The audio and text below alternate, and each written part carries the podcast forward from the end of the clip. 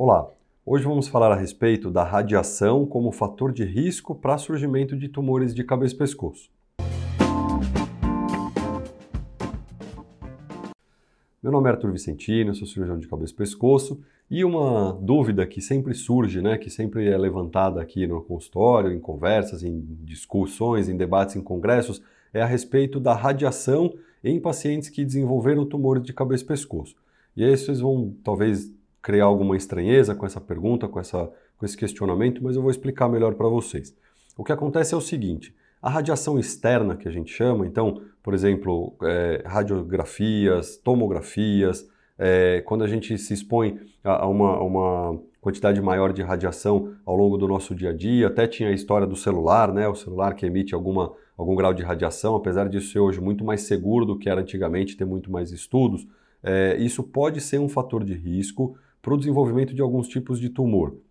A tireoide, principalmente, né, que fica bem no centro aqui do pescoço, mas outras regiões do nosso organismo também, tem uma certa fragilidade para essa radiação e quando recebem uma quantidade grande de radiação, podem se é, sofrer alguma mutação, as células, o DNA pode sofrer alguma mutação e isso desenvolver um câncer ao longo do tempo. Então a gente lembra sempre é, pacientes, por exemplo, com o um acidente nuclear de Chernobyl, com o acidente de Fukushima, com as bombas nucleares do Japão é, e até algumas coisas mais próximas a nós, né? Então teve o um acidente com o Césio 137 em Goiás,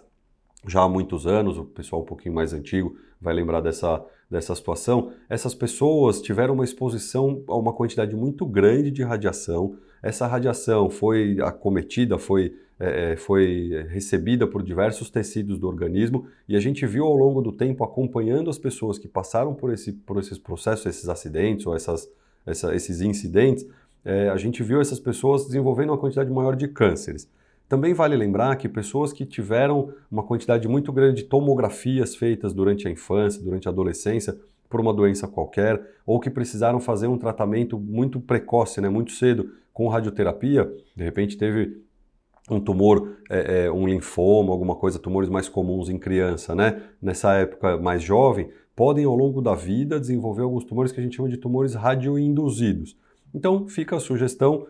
de se você tem esse fator de risco, se você já teve uma exposição muito grande a esse tipo de radiação. É, aqui no Brasil, como eu disse, teve um episódio isolado, único, a gente não tem outras grandes exposições, mas se você trabalha, por exemplo, com é, radiação, né, com questões nucleares ou eventualmente até em, em locais que fazem radiologia, radioterapia, que fazem exames e tudo, Lembre-se sempre de se proteger muito bem, de fazer exames de acompanhamento, de ter um bom cirurgião de cabeça e pescoço para estar tá perto de vocês e para que a gente evite ou identifique de forma mais precoce esse tipo de tumor. Se vocês gostaram desse conteúdo,